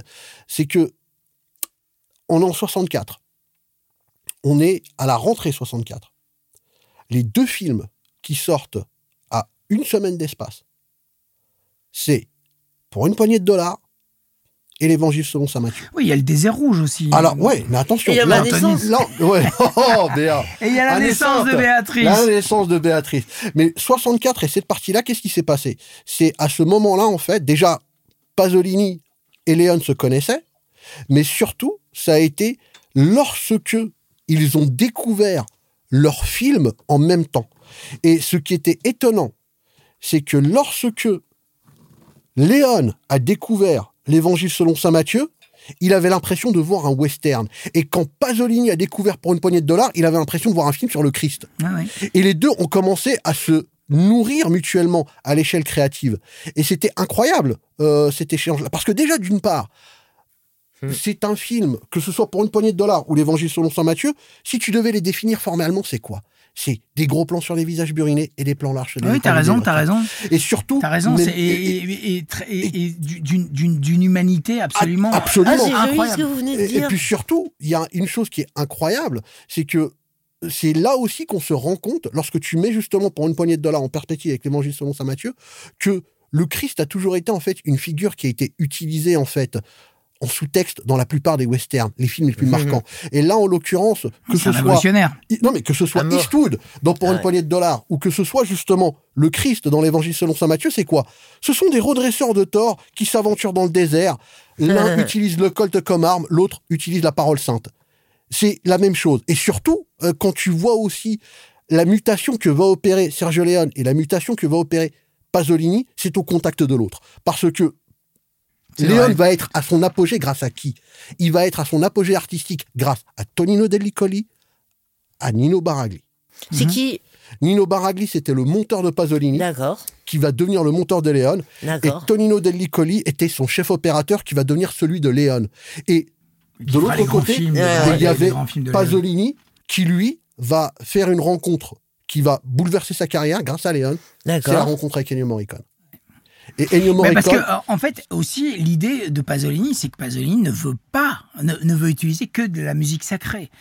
Et Ah la première fois où il utilise euh, euh, Morricone, c'est dans Des oiseaux petits et exactement. Et, et, et je sais plus, c'est Bertolucci qui dit, qui dit, Bertolucci dit, en fait, Pasolini est passé de Bach de Mozart. et de Mozart, de, de, De oui, de Mozart. Bach, de Bach dans Donc, oui, dans- dans- Ouais. dans un Catone. Et en fait, il passe de Et Bach, Mozart Saint-Mathieu de Bach aussi. à dans- Morricone. Et ça, c'est Exactement. vraiment non, et- surtout, non, ce qu'il dit, enfin, ce que Morricone disait quand il avait euh, rencontré Pasolini la première fois, c'était à travers justement euh, Sergio Leone, parce qu'en même temps, il y a un avant et un après. Hein, quand tu as découvert un film de Leone, c'est tu redécouvres le cinéma. Et Morricone, Ouais, mon comme, Dieu, comme à Catone. Exact, non, mais comme à Catone, comme les vents. Non, mais c'est-à-dire. et quand, quand Morricone parle de, de, de, de Pasolini, il disait que Pasolini était venu le voir euh, en lui disant Est-ce que c'est possible de pouvoir reprendre certains temps du quatuor de Mozart? Et Morricone l'a un peu mal pris en disant Je préfère faire quelque chose d'original. C'est. euh, il était en fait très Oscar Wilde dans son approche. euh, Soyez vous-même, les autres sont déjà pris. Et quand il a dit ça à Pasolini, Pasolini, il, il a dit Ah, D'accord, donc faites de votre mieux dans ce cas. Et Morricone disait que c'était la plus belle direction qu'on lui ait donnée de toute sa carrière. Il disait Jamais Hmm. aucun cinéaste ne m'a dit ça. Faites de votre mieux, je vous fais confiance. Et Morricone avait déclaré justement que Pasolini était le cinéaste en fait dont il s'était le plus rapproché et avec lequel il y avait vraiment une osmose, mais davantage, c'est-à-dire elle était encore plus forte que celle que Morricone entretenait avec Léon, dans le sens où il, Morricone disait de tous les cinéastes avec lesquels j'ai travaillé, celui qui m'a le plus respecté en tant que compositeur, c'était Pasolini. Et Pasolini, en plus, il lui disait, je vous fais confiance. C'était sa seule dire. Il dit, Ouais. je vous fais confiance. Et au final, quand il lui demandait des petits réajustements, et, Pasolini, et Morricone disait, j'étais touché par l'humilité de l'homme, parce qu'il était d'une telle gentillesse Alors, qu'on ne pouvait rien leur refuser. alors, alors, puisque Bé- Béatrice est, est avec nous, Mhm. j'aimerais que tu parles de ton amour de Pasolini parce que c'est un amour Ouais. tellement inconditionnel. Mais le problème, je vais te dire, patron, c'est, euh, vu l'aventure qu'on a vécue euh, cet été, Ouais, parce qu'on a on vient de tourner Voilà. encore une fois un portrait ensemble euh, de Béatrice sur les traces de Pasolini en Italie, donc du nord au sud. et ça fait comme une, une terra MP. Tu sais, Quoi? Une thérapie. Tu sais, au, au lieu d'une thérapie, c'est pour les impies, quoi. Ou, euh, euh, ouais. Il est, il est pas sorti de mon cœur. Je l'aime toujours autant, mais ça a été comme un exorcisme depuis que, que je suis revenu. Le jour où on a terminé, le lendemain, je n'ai plus regardé une chose de lui. Je n'ai plus lu un poème de lui. Et pas, je te dis que je l'aime moins, c'est que mon chemin, il est fait avec lui. Il s'est arrêté quand tu sais, dans les rues à, Matera, ou quand j'y c'était le jour où il fallait que je filme. Dieu sait si j'ai aimé tous ces moments avec passion, mais euh, c'était fini ce jour-là. Et c'est fini mon histoire avec Pasolini aussi. Et euh, je- je- tu m'as exorcisé de ça. Tu peux faire quelque chose pour Kurt Cobain parce que. Déconner. Ah oui, parce que Béatrice est une avec un mec fanatique de Kurt Cobain. Béa, en fait, adore tous les écorchés vifs, les Non, mais- grands artistes. Tu sais de qui suis amoureux, ça? De Herbert von Karajan. Pourquoi? Parce qu'il y a un mec qui a un nom qu'on dirait déjà un ordre. Eh ben, tu sais quoi, Béatrice, la chose incroyable, quand je dis, tu vois, que je me suis mis à redécouvrir mes auteurs préférés à travers Pasolini. En découvrant Pasolini, justement, je me suis mis à redécouvrir Scorsese, je me suis mis à redécouvrir Ferrara, je me suis mis à redécouvrir Coppola, parce qu'il est impossible de ne pas penser à Pasolini quand Ouais, tu vois ouais. Rusty James et quand tu vois The Outsiders. Tu ne peux pas ne pas penser à Catton. Et quand j'ai vu Mama Roma, quand j'ai vu Anna Magnani, Bien sûr. son introduction, la première personne à laquelle j'ai pensé, elle est là, c'est Béa. Moi, j'aimerais savoir par rapport à Pasolini. En fait, tu dis, euh, t'en t'en as fini avec Pasolini euh, sur toute l'aventure qu'on a qu'on a traversée. Mais mais mais au fond, qu'est-ce que Pasolini? Parce que Pourtant, il y a des choses, t'as vu, que j'ai découvert avec notre, notre aventure que j'ai pas aimé aussi. Oui, vois, alors que j'aimais euh, tout inconditionnellement lui, ben peut-être que c'est comme un homme dont, quand tu commences à moins l'aimer, il y a plein t'aimais tout chez lui. Et, et peut-être qu'il y a ça, quoi. Parce Oui, que, parce que tu vois, il y a des trucs qui sont troublants. Il a, il a tourné à Ginosa Ouais, une- ça, je donc. Un, un bout de l'évangile selon saint Matthieu. Il a Ouais. fait détruire un palais du 12e ou du 13e Et siècle. il y avait un monsieur qui habitait là. Il disait, ça, c'était les endroits où on jouait quand on était enfant, on habitait. Et Pasolini, rien à foutre, il a tout détruit, quoi. Et c'est comme quand on a fini à, à Matera, quand, ouais, euh, c'est devenu que des Airbnb, là, je sais pas comment on dit.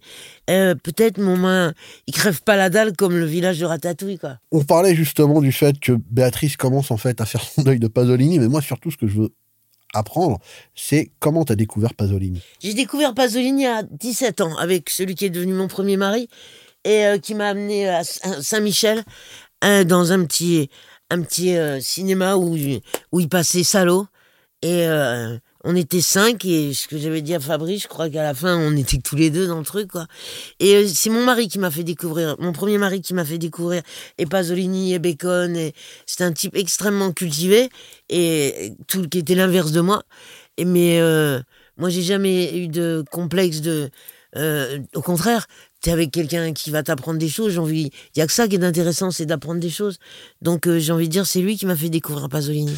Et qu'est-ce qui t'a touché dans Salo?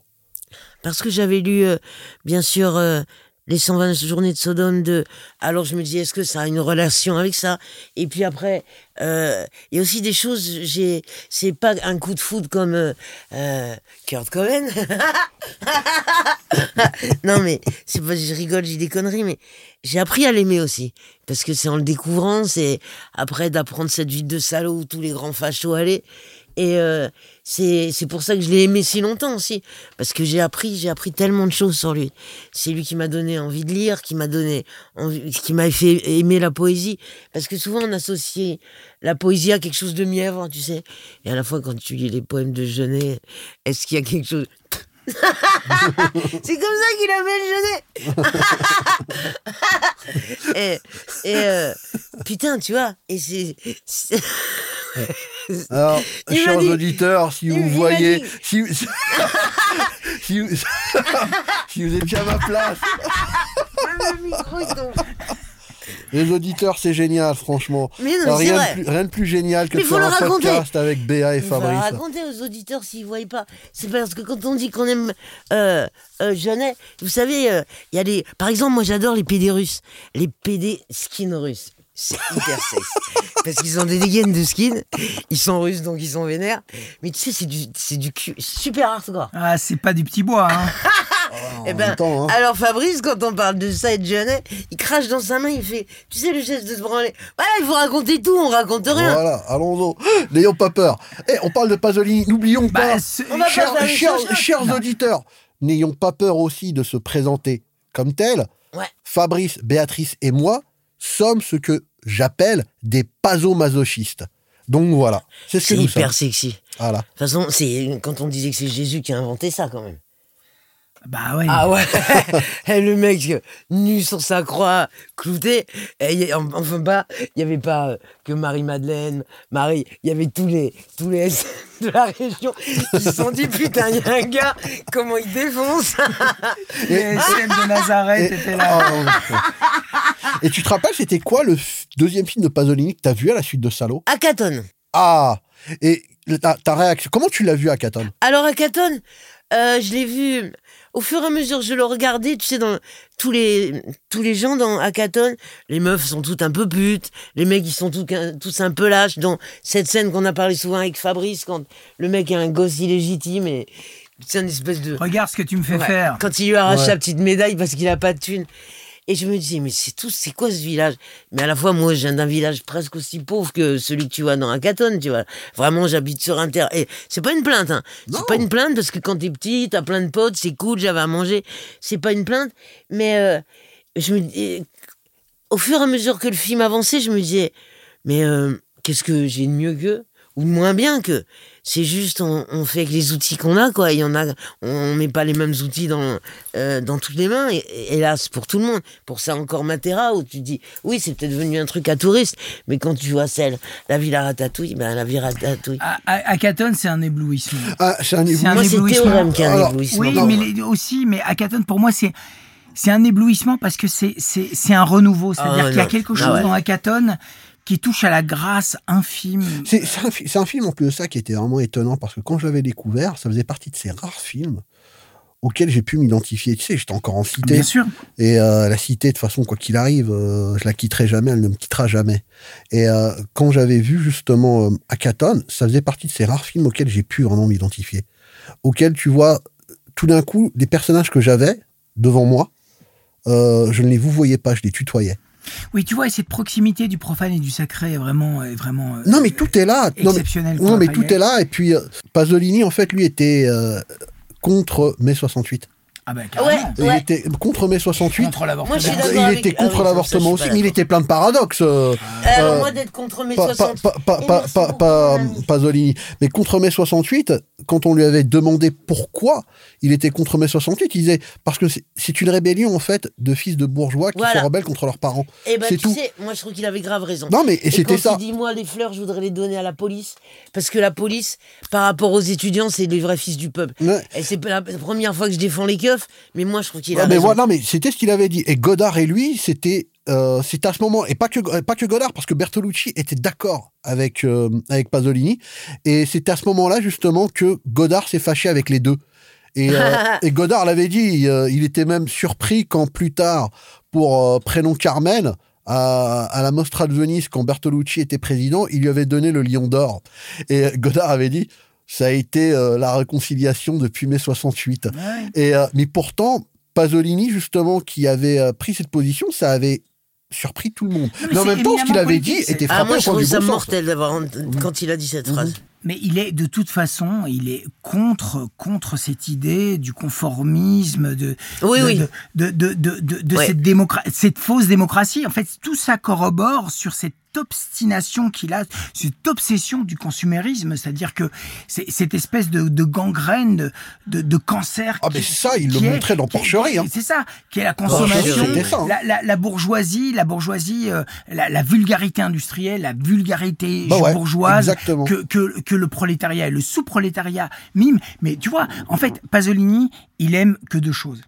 Soit il aime le sous-prolétariat, c'est-à-dire que Ou la très très grande aristocratie. Ou la très Mais c'est très, normal. très très très très grande euh, euh, euh, aristocratie. Enfin, façon, euh, il y a les que- intellos, les Ouais, ouais. Moravi- c'est soit Moravia Ouais. ou soit euh, euh, Carmelo. Carmelo Ouais, ouais, à. Ouais. Tu vois, en fait, l'entre-deux, ça ne Mais il a l'intéresse pas. raison. Non, ça ne l'intéresse Le pas. moitié dans, dans toutes, Ouais, dans et toutes les c'était d'ailleurs un truc super intéressant qu'il avait dit quand les gens étaient étonnés lorsque Pasolini en fait défendait le cinéma américain du milieu des années 60 et tout le monde était surpris. Et on lui dit mais pourtant euh, voilà son éducation cinéphile voilà les films qu'il aimait. Et puis surtout c'était quelqu'un qui n'aimait pas Ford qui n'aimait pas Howard Hawks qui détestait Putain, moi Hitchcock c'est chiant. et, euh, et qui euh, lui avait une passion Ah ouais, particulière chier pour Dreyer, il avait une passion particulière pour Eisenstein, il avait une passion particulière pour Murnau, encore une Bah fois, ouais, le dernier des hommes, Murnau, c'est son, Murnau. c'est son Ah film préféré.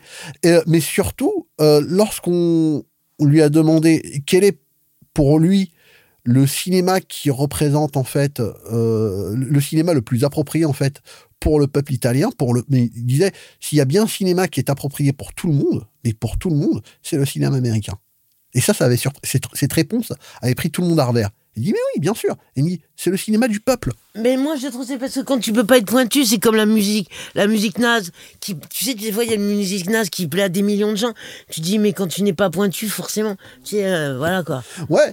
Et ça, Pasolini, il a toujours été. Mais euh, honnêtement, ça aussi, je trouve ça un ouais. peu, Non, mais ouais. hein, c'est un peu dérangeant quand même. Il y a, euh, c'est, moi, je suis tellement intelligent que je dis, euh, ça m'énerve un peu Eh, quoi. Béa, euh, comment t'as découvert l'évangile selon saint Matthieu? Parce que je suis amoureuse du Christ. Ah, ok. Un autre amoureuse du Christ. Alors, comme j'aimais Pasolini, j'ai regardé La Passion selon Saint Matthieu. Déjà, c'est anecdotique, mais on me présentait un Jésus-Christ qui ressemblait plus à un feuge, qui a un espèce de effet blond, euh, Et tu qui vois. est espagnol. Euh, oui, un, un anarchiste espagnol. Uh-huh. Et, euh, et euh, en plus, il a enlevé le côté magique. Parce que tu sais, tout à l'heure, euh, euh, t'en parlais, patron, et vous en parliez tous les deux en disant c'est marrant que le- l'évangile selon saint Matthieu soit fait par un athée. Mais moi, qui à ma petite personne, je dis que je suis chrétienne, catholique, pratiquante. Mais putain, parce qu'il est super sexy, Jésus. Chacun il trouve son compte où on veut, tu vois. Et que t'as envie de rêver, t'as envie, mais t'as envie de rêver dans un, une, c'est une quête d'absolu. Et bien sûr que je crois pas euh, qu'on a la résurrection, tous ces trucs-là. Et, et- et la- l'évangile est si beau aussi parce que t'as pas euh, la guérison de ceci, l'autre euh, qui marche Les pas. et miracles, tout. les miracles. Les miracles où t'as pas envie d'y croire, tu vois. Où ils avaient de la beuh de la weed de ouf, où il y avait, il y avait un truc.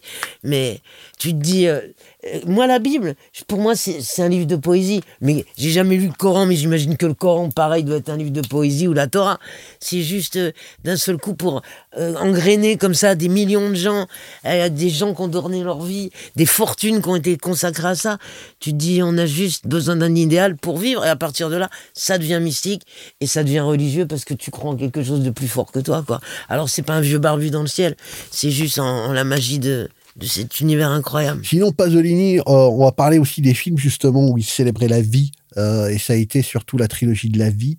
Et Mais pour il la célèbre tout le non, temps. il hein. non, mais là pour le coup, c'est Il quoi, vraiment. dit Il la célèbre Non, non, tout le non, temps. mais c'était vraiment à travers la trilogie de la vie, justement, qu'il a commencé, en fait, à, à- à la célébrer vraiment de façon un peu plus ouverte. Même si, encore une fois, et c'est ce que je dis, hein, euh, ces films sont vivants. Mais là, pour le coup, Ah on parle de célébration. Mais c'est Et- ce que tu disais tout à l'heure, c'est-à-dire qu'il y a toujours le- l'envers de la médaille, il y a toujours le héros, c'est le talentos. Je, je sais pas. Ah ouais, non, c'est-à-dire mais- qu'il y a la trilogie de la vie, il y a la trilogie de la mort, il y a, euh, Ah non, mais il y a, je- il y a ça- Il y a euh, Salo. En fait, Ah non, mais Salo, Et il y a on les contes des Canterbury dont on voilà, parle non, pas. Salo, euh, on honore Thanatos. Par contre, à partir du Décaméron, euh, c'est Eros que l'on célèbre. Et s'il y avait une chose justement qui m'avait euh, énormément plu, ça a été le, le fait justement où Pasolini aussi, ça a été, je considère comme étant l'un des plus grands architectes du cinéma italien, c'est qu'à chaque fois justement qu'il a fait un film qui a fait date, euh, il y a systématiquement eu des films, pas des avatars, mais des films qui se sont faits dans la veine de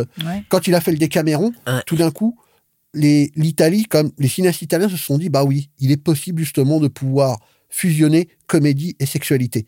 Et à ce moment-là, il y a carrément eu un sous-genre qui est né, c'était le, le- s'appelle le Decamerino, où tu voyais en fait, bah il y a eu le Decameron 2. Le Decameron 3 a été réalisé par Antonio Margheriti. Ouais, Pour ça que je te dis vraiment à quel point Pasolini a été important à l'échelle du cinéma populaire italien. Et j'insiste sur le terme populaire, parce que c'est un cinéaste populaire, adepte d'un cinéma populaire.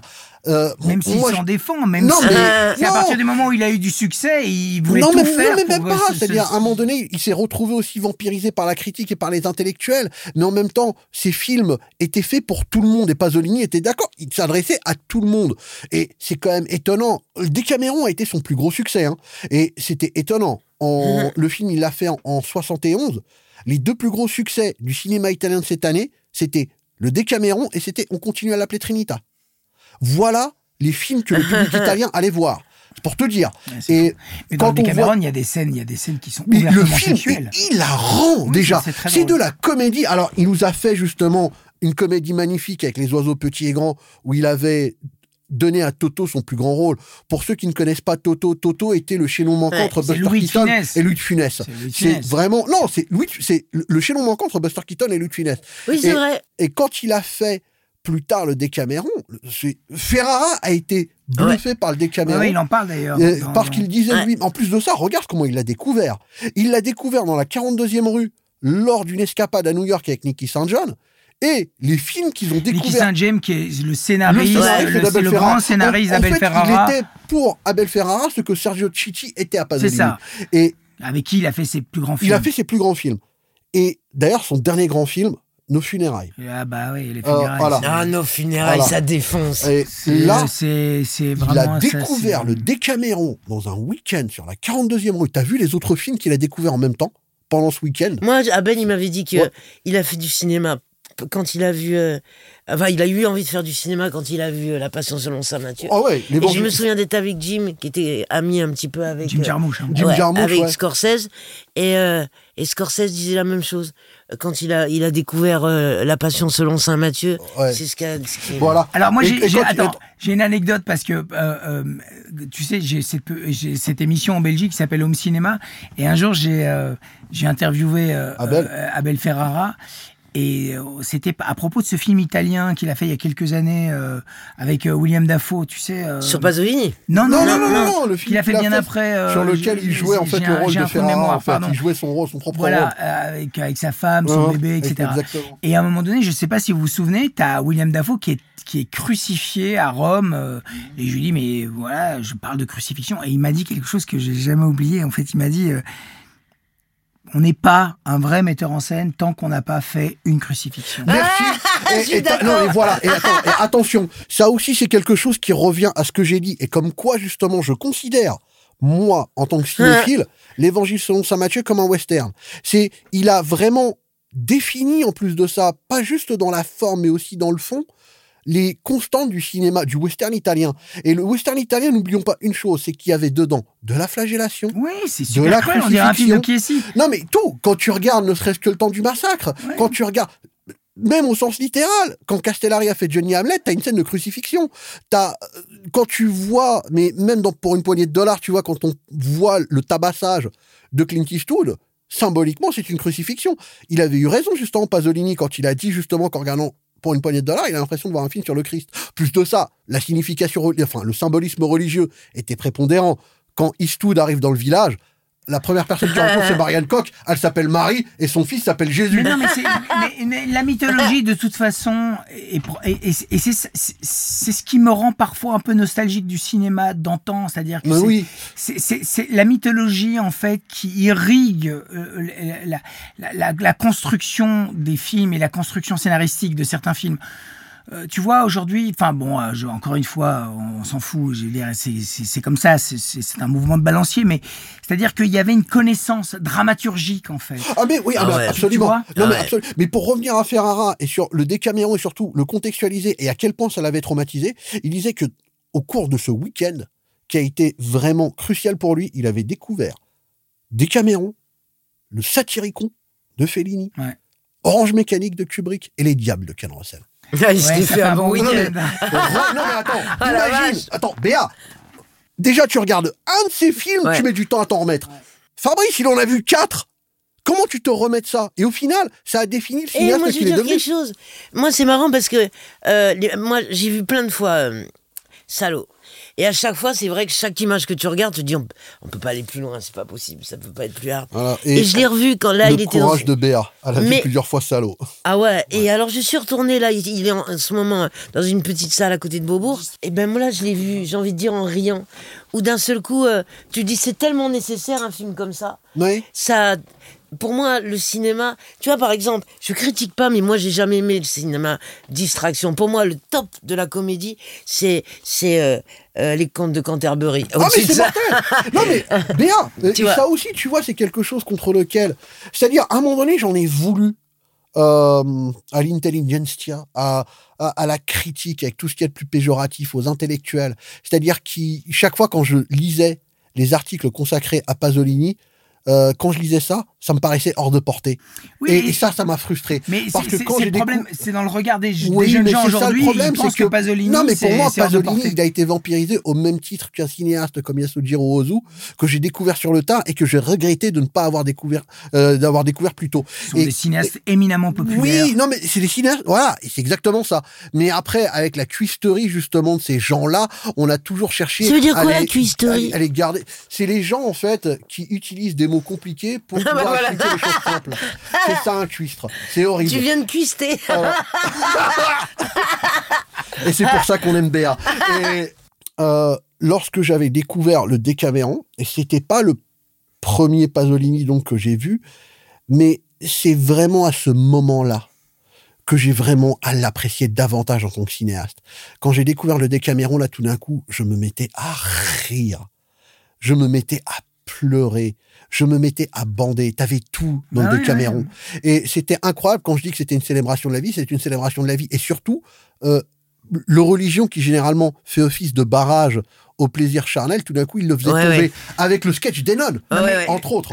Et- Fatih, c'est vraiment ça. C'est-à-dire Ouais. que Pasolini, c'est une célébration constante de la vie. Ah, mais avec Dans le tout, dans toutes ses composantes. Alors oui, c'est ça qui est absolument et- remarquable. et- mais c'était vraiment pour moi beaucoup plus prononcé avec la trilogie de la vie, mais surtout avec euh, le Décaméron. Et puis il y a des scènes, mais qui sont mais incroyablement hilarantes. Le premier sketch avec Nelto Davoli, qu'on arnaque, qui finit dans une fosse sceptique, Avec, qui traverse Naples couvert de merde, et qui finit par se faire embobiner par des voleurs de tombes, et qui au final réussit à s'enrichir en volant la bague du cardinal. La scène avec les nonnes et, le muet, les, des moments qui étaient mais qui étaient drôles. Le cocu dont la femme Angela Luce se faisait sodomiser alors que lui il était en train de nettoyer le fond d'une jarre. Angela Luce qui hurle ramène-moi ça, ramène-moi ça, ramène-moi ça et on ne sait pas si elle parle à son mari ou à son amant qui est en train de la tirer. C'est que des moments absolument brillants d'humour. Et ça, tu vois, on n'en parle pas assez.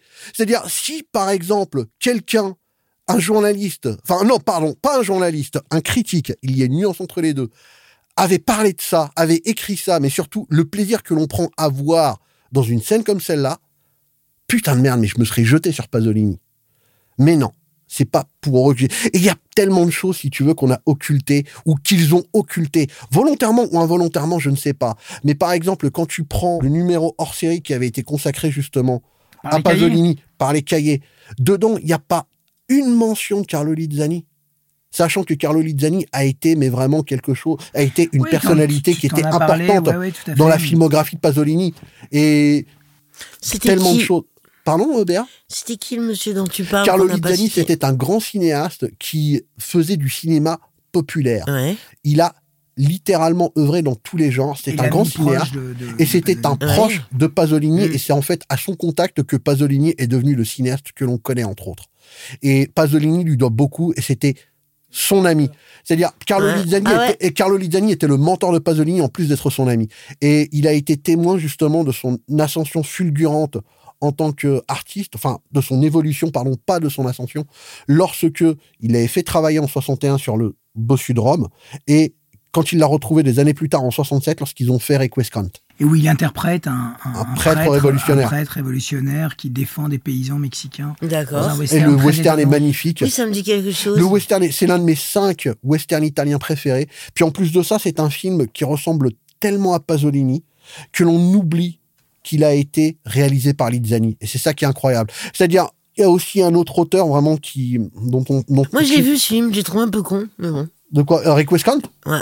Qu'est-ce que t'as pas, qu'est-ce que t'as J'ai trouvé trouvé un con peu con, j'ai déjà de voir Pasolini faire le bouffon. Ah non, il était pas bouffon. Tu sais que Pasolini adorait ce rôle en plus de ça, Béa. Mais moi j'ai trouvé qu'il faisait le bouffon là-dedans. Ah non, il était C'est génial. comme si je l'avais vu dans un péplum. Hey, Bah ouais. Et remarque, hein, pourtant, Bah, quand c'est- tu vois justement Moi, les j'ai pas films aimé. qu'il a fait euh, dans la trilogie de la vie, c'est euh, non. Moi, je trouve vraiment Request Count est un film vraiment brillant, vraiment étonnant. Vous êtes snob là, là c'est du snobisme. Ah, c'est les pas gars. du snobisme, non. Ah, Bon, sur ces bonnes paroles. On va manger, j'ai faim. On va les manger. on va aller manger. Avec euh, On se retrouve, on se retrouve le mois On va prochain. manger. Salut à tous, merci, merci d'être, d'avoir été avec nous. Merci d'avoir été avec nous pour ce premier numéro de Obsession. Merci à Béatrice Dalle, merci à Fatih, merci à Troisième Oreille, Vincent Paul Boncourt et à toutes les équipes de Carlotta Film. N'hésitez pas à nous donner vos avis et impressions sur tous les réseaux sociaux de Carlotta et le site de carlottafilm.com. Nous, on vous donne rendez-vous le mois prochain pour un nouveau podcast dispo sur toutes les plateformes. Longue vie à Obsession et vive le cinéma Pour compléter ce podcast, une petite synthèse de choses à retenir pour apprécier davantage votre écoute d'Obsession. Les dates à retenir. 1964. Date à laquelle Pier Paolo Pasolini a fait l'Évangile selon saint Matthieu et de ses retrouvailles avec Sergio Leone qui venait de sortir en même temps pour une poignée de dollars. Les deux films vont opérer un bouleversement total du cinéma italien et vont, à eux deux, définir l'esthétique et la thématique du western italien. Ce sera également l'année de sortie de Six femmes pour l'assassin de Mario Bava qui, lui aussi, va être aussi important que l'Évangile selon saint Matthieu et pour une poignée de dollars dans la redéfinition du cinéma italien. Deuxième date, 1969. Date à laquelle Pasolini a fait Porcherie qui va être une véritable révolution au sein du cinéma italien, à présent libéré de toute contrainte graphique et va permettre au cinéma d'horreur de se livrer à tous les excès. L'année suivante, Dario Argento fera L'oiseau au plumage de cristal qui va emboîter le pas à Pasolini dans sa violence et ses excès. L'influence de Pasolini sera présente dans tous les films marquants du genre, y compris dans Anthropophagus de Joe D'Amato. Ce n'est pas un hasard si l'allure de Luigi Montefiori rappelle celle de Pierre Clementi dans Porcherie. 1975, l'année de sortie de Salo et du décès de Pasolini, mais qui va être également celle du passage de témoin symbolique avec ses disciples. Martin Scorsese et Bernardo Bertolucci continueront de faire vivre l'héritage de Pasolini avec, respectivement, Taxi Driver et Novecento qui seront conçus à cet instant. Et surtout, Abel Ferrara qui, après avoir vu Salo, va désormais prendre au sérieux sa volonté de devenir cinéaste. En parlant d'Abel Ferrara, c'est aussi l'occasion de découvrir ou redécouvrir son film le plus pasolinien, The Addiction, disponible chez Carlotta Film. Vous trouverez également chez Carlotta le coffret Pasolini 100 ans qui synthétise l'œuvre du cinéaste avec neuf de ses films les plus marquants. En complément, Carlotta Film sortira également en vidéo un film pas si éloigné de l'œuvre de Pasolini, Le Marat qui abandonna la mer de Lewis Carlino, adapté de Yukio Mishima qui fut considéré comme l'alter ego du maître italien. Comme Pasolini, Mishima fut poète, essayiste, romancier, scénariste, cinéaste et acteur. Très populaire au Japon, Pasolini fut systématiquement comparé à Mishima. Très populaire en Italie, Mishima fut systématiquement comparé à Pasolini.